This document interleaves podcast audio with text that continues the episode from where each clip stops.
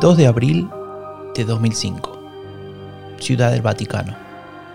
Exactamente a las 21.37 fallece Juan Pablo II. 26 años ha durado su papado. Fue el primer papa eslavo de la historia. Lo llora toda la iglesia, especialmente en su país de origen, Polonia.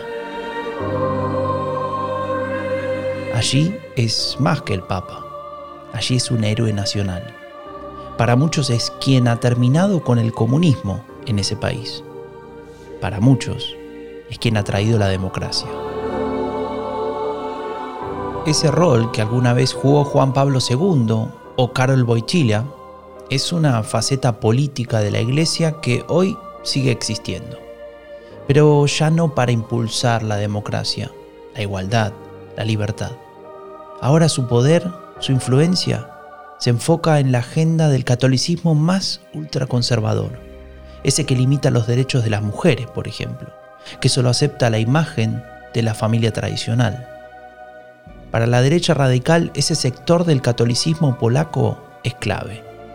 En él y en su agenda se apoya para elaborar un relato que apunta a una de las preguntas más importantes para los polacos. ¿Quiénes somos?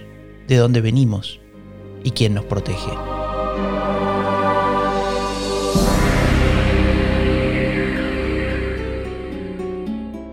La derecha radical es peligrosa, por lo que dice, por lo que quiere y por lo que esconde, pero sobre todo porque cada vez tiene más poder. Queremos desenmascararla, contarte cómo nos mienten, cómo juegan con nuestras emociones. Yo soy Franco de Ledone y te doy la bienvenida a Epidemia Ultra, el podcast que te cuenta lo que esconde la derecha radical.